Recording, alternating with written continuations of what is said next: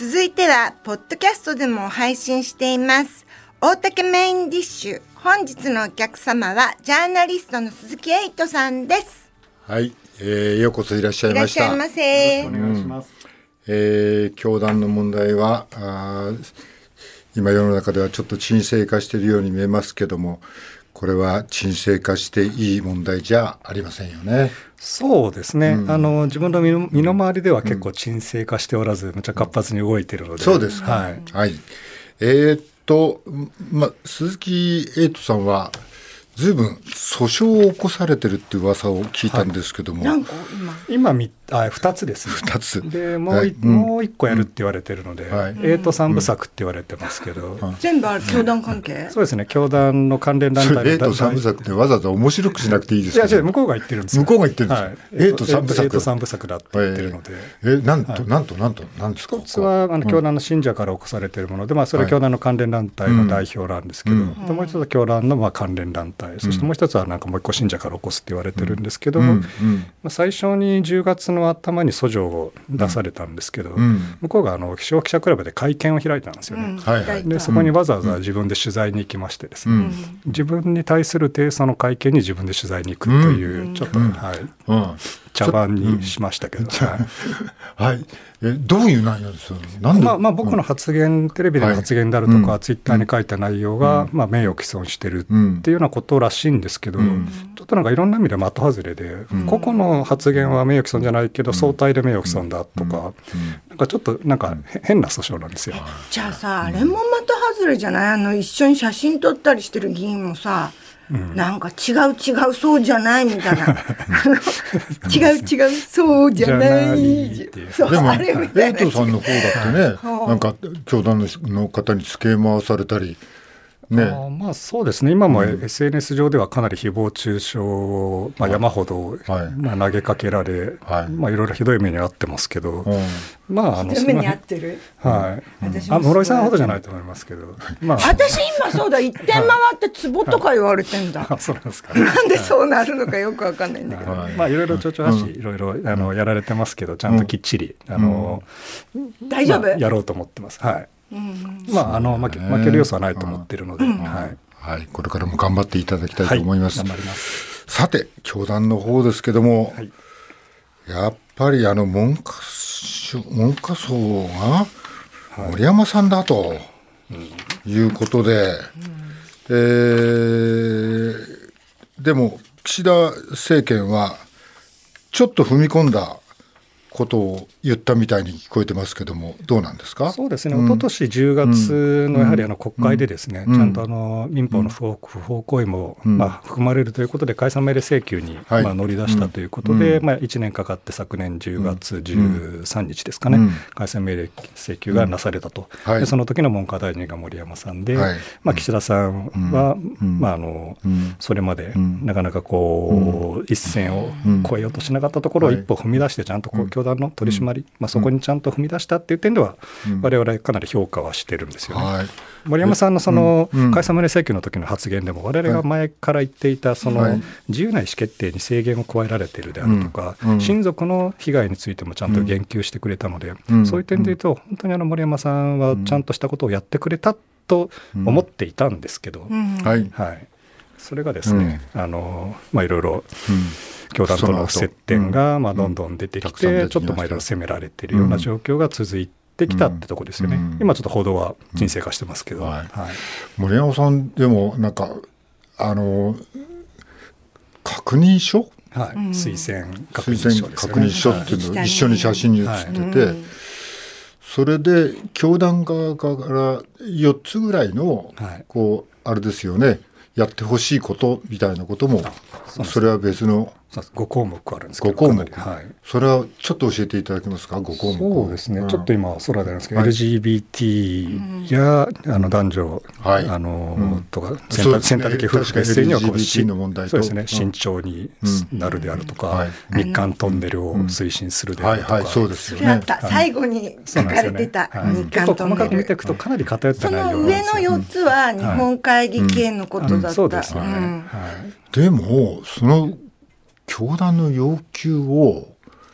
まあそれサインまでしてるわけですよはい。森ね。山さん、やっぱり選挙がちょっと弱いので、うん。で自民党の場合はあの3期連続比例復活の場合は、次にあの比例名簿に載せないっていうふうになってるんですよ。はいはい。まあ、森山さんはあうん。の3期連続ではないんですけど、まあ、そういう形で選挙に弱い人はその、党でその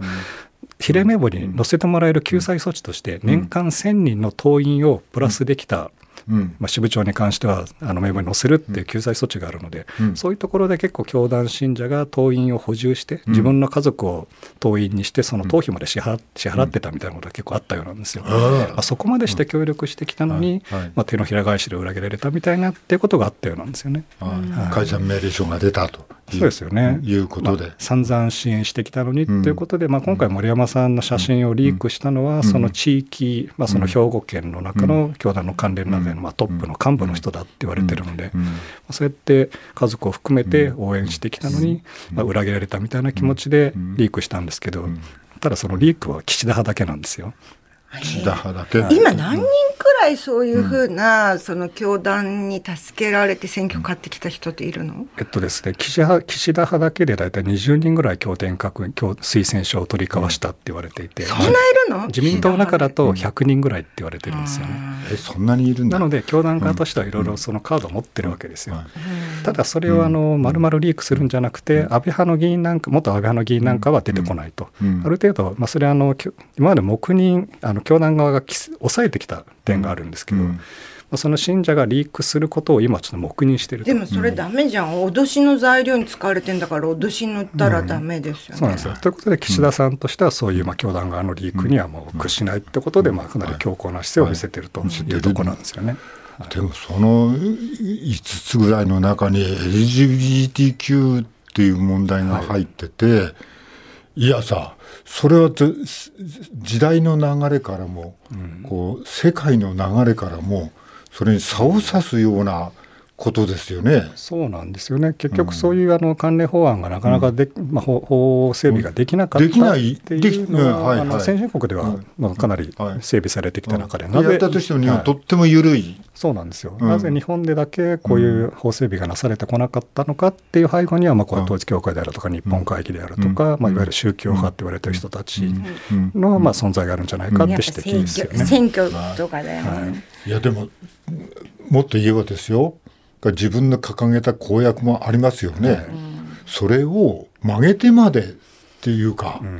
それで確認書にサインしてっていう話になりただそのますよね。推薦確認書って話が出てきたのは2021年の衆院選やその翌年の参院選ぐらいからなんですけれども、結構その時期はどっちかというとまだ教団の問題がそれほど、まあ、メディアも取り上げていないし、政治家がそういうものにサインしても別に大したことじゃないだろうぐらいのちょっと軽い気持ちがあったと思うんですよね。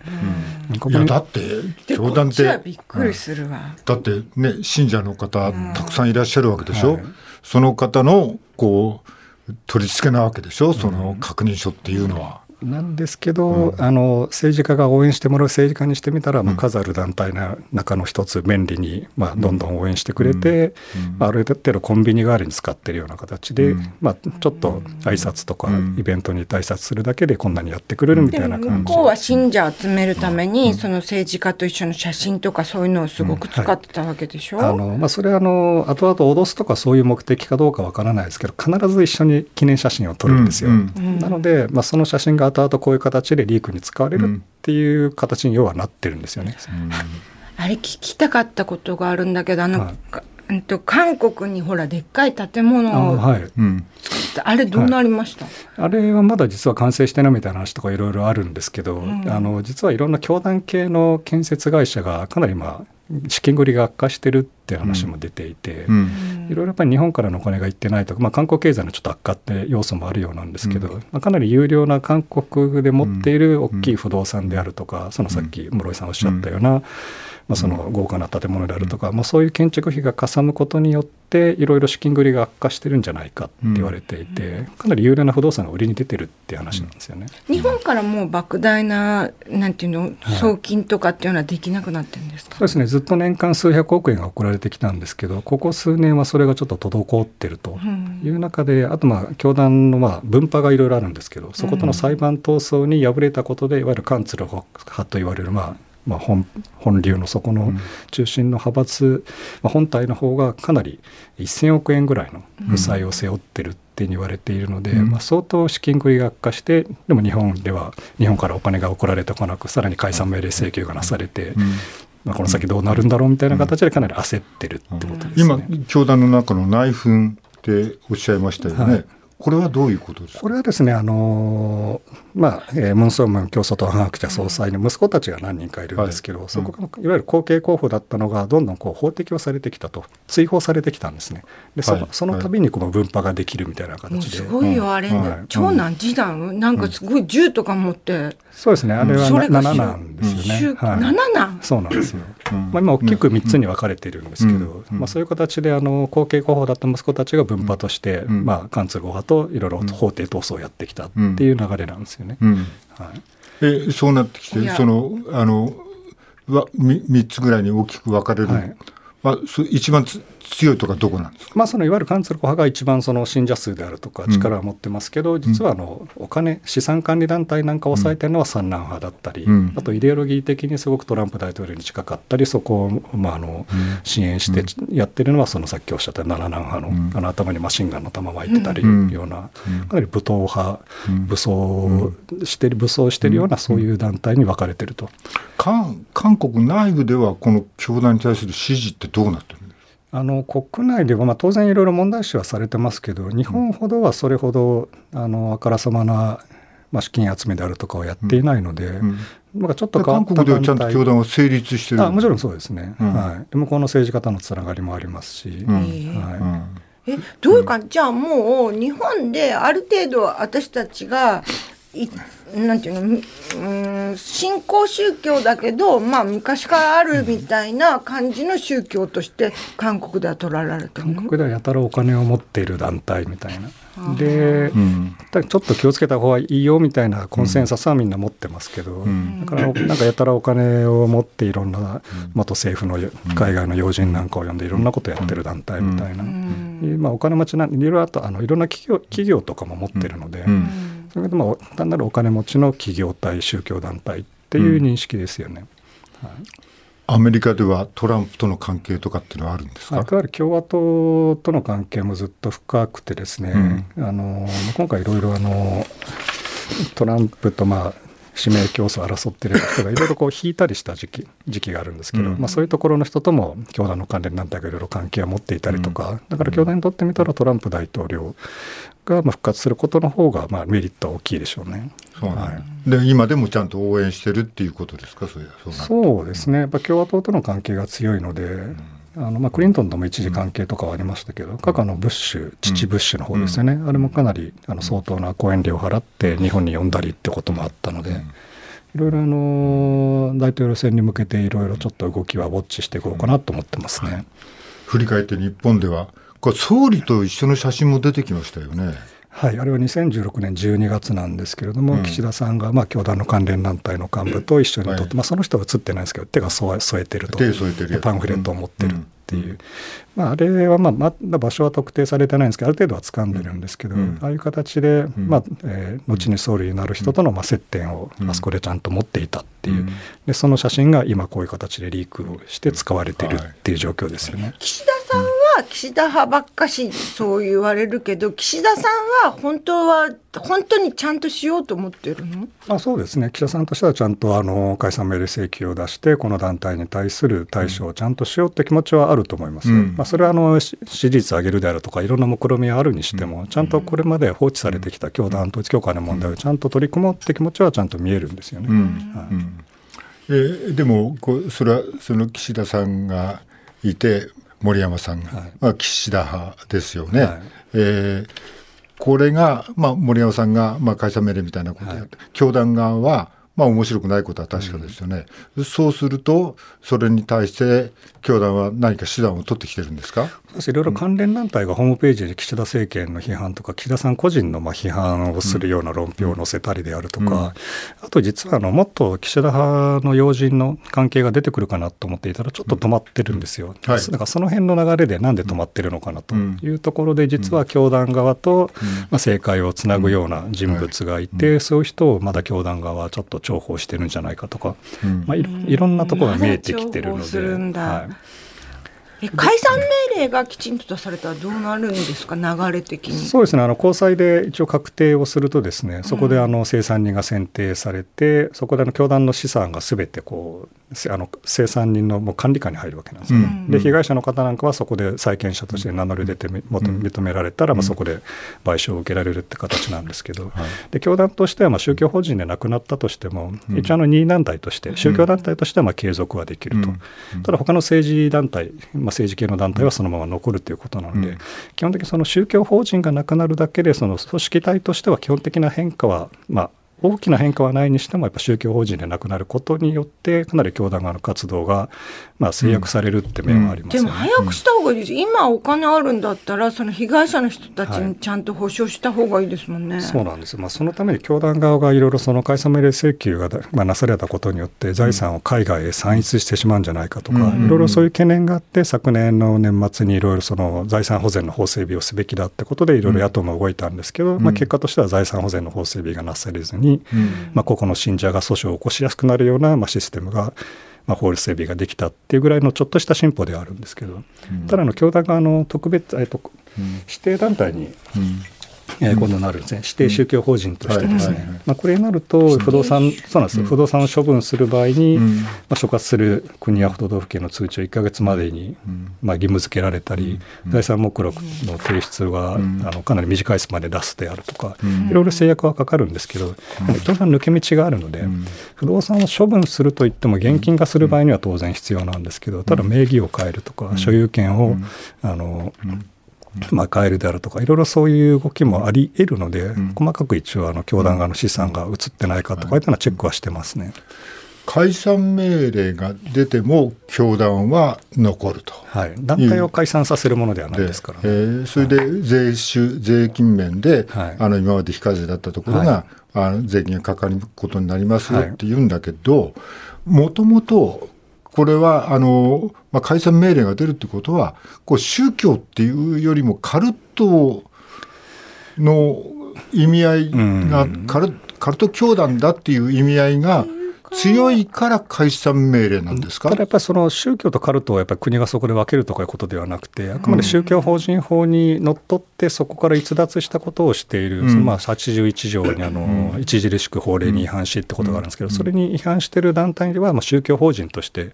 は認めませんよという、まあ、そこを外すだけなんですよね。だからあくまでカルト認定をするとかっていうことではないので。でそこまで踏み込んでない。踏み込んでないですね。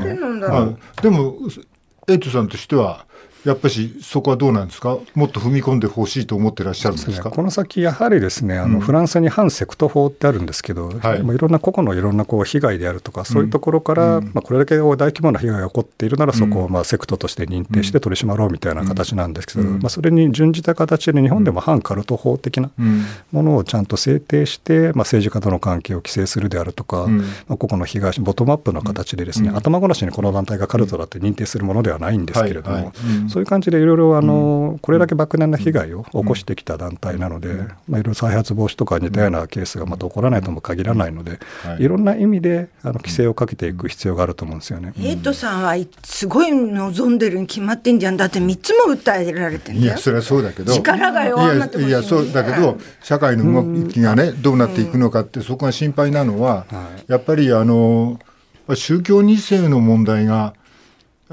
解決をなんかうまくされずに、そうですね、今日まで来てるじゃないですか。で逆にそのやっぱり2世の人たちを前前面に立てる報道がやっぱり続きましたよね、うん、まあ、そのことによってその声を上げた2世たちが相当攻撃を受けて、今、はい、で、まあ、やっぱ表に出なくなったりとか、もう声を上げなくなった人たちも大勢いるんですよね、うん、でフランスだとそういう被害者を前面に立てる報道ってまずやらないんですよ、はいはいはい、だからその被害者を前面に立ててしまう報道をやっぱり続けたことによって矢面に立って、まあ、そのいろんな性加害の他の問題でもそうですけど、そこにバッシングがいってて、あの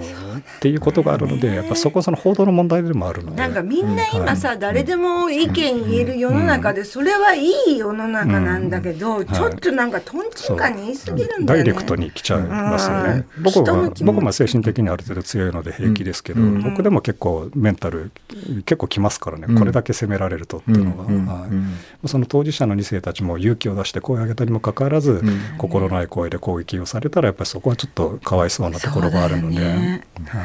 実際的には言えるのかな？どんどんなふうに宗教2世の方たちは？もう嘘つきだとか、はい、あの金目当てだろうとか、うん、まあ、いろいろ本当に心ないこと本当にその心を折るようなことを言ってくるんですよね。でも2世の方々は自分の学費まで、うん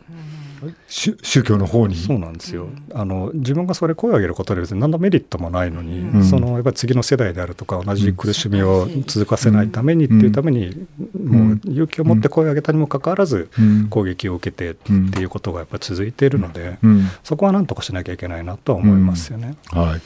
えーと動きとしてはこの後全体を見るとどうなっていくとお考えですか、それともう一つ、どうなっていけばいいとお思いですか？そうですね、まあ、その解散命令請求に関しては先日、審問も行われたので、うん、ある程度早く進む可能性もありますよね。あそうですか、はい、でそういうあの司法の場でちゃんとやる面と、うん、あと政界との関係、やっぱりここの岸田さんの関係の岸田のリークが続いたこともそうなんですけど、うん、要はあの2年前の調査が簡単な自己申告の点検で済ましちゃったことが問題なので、うん、あそこできっちりこの50年以上にわたる関係性をどういうものだったのかってことを包括的にちゃんと調査を、うん、調査してちゃんと報告すれば、うん、後から接点出てきてもそれはこの大きい流れの中のじゃあここのこういう関係だったってちゃんと説明がつくのに、それをしないから後出しでどんどん教団側に攻め込まれるような状況になっているのでやっぱちゃんとした大元は安倍政権、安倍さんの、はい、祖父の岸信介さんの時からですよね。えー、その、はい、なんか庭？なんていうの？あそうですね。その土地に、はい、首相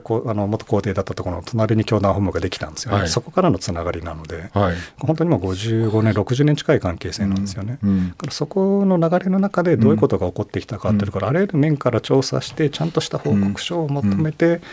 出すべきだと、実はオウム真理教の事件だとちゃんとした報告書があの省庁を超えた形でできてたんですけど、それがもう公務所管にしまい込まれて全く後世に生かされてない状況なので、え小渕氏？えっと、公務所管にしまい込まれちゃってるんですよ。はいはい、なので、そのオウム真理教の時オウムの後にちゃんとした調査報告書ができてたんですよ。だからそういうものがちゃんと後世に生かされない状況なので、うん、今回に関しては少なくとも憲政史上最長期間首相を務めた人物が亡くなるような事件に発展した問題なので、ちゃんとしたこう政界とこういう教団の関係をちゃんとあのまとめるべきだと思いますよね。政治審の問題でもそうですけど、はい、その大元がやっぱしなんかこう追及の、なんていうの甘さっていうか浅さっていうか。そうなんです。ここ数日のあれを見てても野党側の追及もそうですけど、うん、ちゃんと何を聞くべきかどこを追及してどうすればちゃんとその全体像がちゃんとはっきりするのかみたいなちゃんとそのやり方がありますよね。だからその辺をきっちりやってほしいなちょっともどかしさを感じますよね。うん、国会の今回の討論を見ててもあの私たちの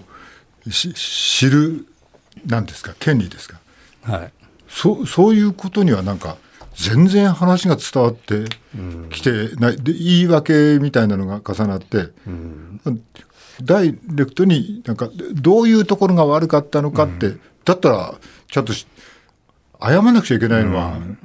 ねやったことに対してまあ、市民に向けての話が一つも出てきてないっていう。そうなんです。若い子があの選挙に行かないとか興味ないっていうのも、うん、あの国会のあれ見てたらそうだろうなって思うんですよね、うん、だからもっと面白くなるとかちゃんと興味を持たせるようなことは当然できるはずなので、うん、そういうやり方をちゃんとやるべきだと思うんですよね。どの問題でもなんか大元にたどり着かない感じがちょっとしますね、はい、最初から何も変わらないみたいな感じで、あの最初から諦めちゃってるような若者が多いので、いやあなたが行かないから変わらないん。だよってことなんですけど。はい残る問題はやっぱりその宗教2世の問題が大きくこう残ってるっていうのと、はい。まあ、それからエイトさんに対するスラップ訴訟はい。みたいなことが続いていくってことになりますね。そうなんですよ結局その宗教2世の問題も親と子供以外の第三者からの虐待の要素が入ってると、うん。でジャニーズ問題もそうなんですけど、ジャニー喜多川氏という第三者からの性加害だという、うん。あの児童虐待防止法って親と子の関係しか想定してないんですよ。はいはい。なのでそこで第三者虐待って概念をちゃんとその児童虐待防止法を改正するような形でうん。ちゃんと議論を進めていってほしいなっていうのがありますよね。はい、エイトさん、裁判勝てよ。はい、ありが鈴。木エイトさんは3月6日に宝島文庫から発売される海道健さんの著書、コロナ漂流録2022、銃弾の行方の解説をご担当。なるほど。このほか、今後の活動に関しては、エイトさんの X などをご活ご覧ください。はい大竹メインディッシュ、本日のゲストは鈴木エイトさんでした。ありがとうございますありがとうございま。すありがとうございました。